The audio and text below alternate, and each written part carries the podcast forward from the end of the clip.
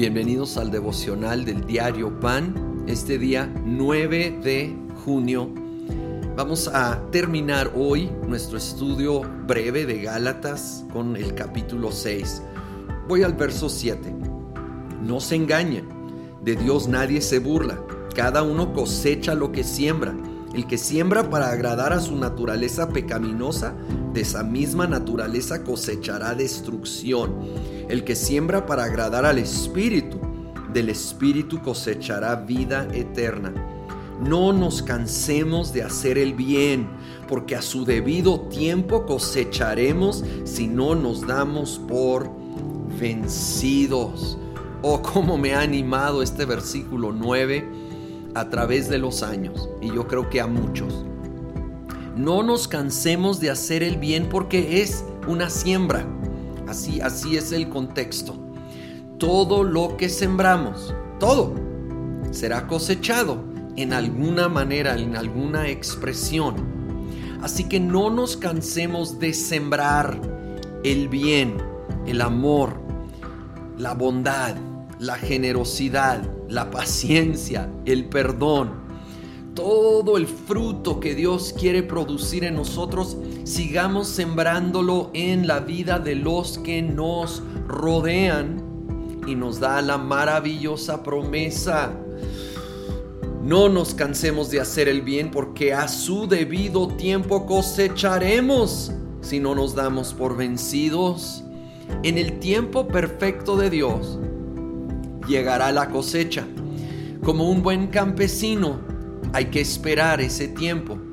Ahora, el campesino tiene idea de más o menos cuándo va a llegar. Ahí se acaba la analogía porque nosotros no, no sabemos, solo Dios sabe exactamente, pero Él recuerda, recuerda cada acto de obediencia, ojo, de obediencia, no actos que yo hago en mis fuerzas, sino en obediencia a lo que Él me llama a hacer. Cada oración, cada acto de bondad, de generosidad, de amor. Él lo sigue recordando y guardando. Esa semilla no se ha olvidado ni perdido. Allí está. Allí está esa semilla, no se ha perdido.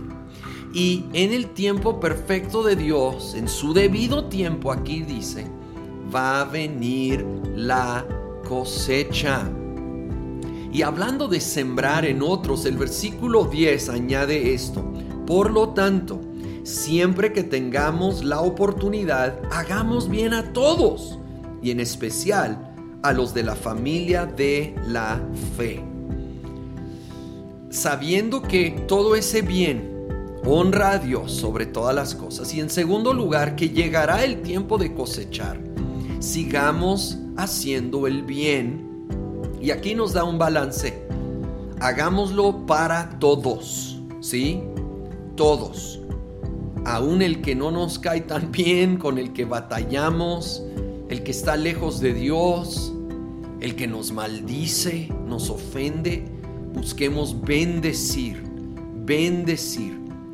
Pero sí dice, pero en una manera aún mayor a los de la familia de la fe. En lo natural se entiende uno procura, ¿sí? si, si es de corazón noble, ayudar a todos, pero obviamente hay un énfasis especial en la familia de uno. Pues dice el Señor, es, es igual en la fe. Busquemos tener una atención extra para los que son nuestros hermanos y hermanas en la fe. Seamos un instrumento de nuestro Padre para bendecirlos en una manera especial, sin olvidar tener ese corazón de compasión, de misericordia, de gracia, de amor, de bondad para todos, todos los que Dios pone en mi camino o en mi corazón. Señor, gracias.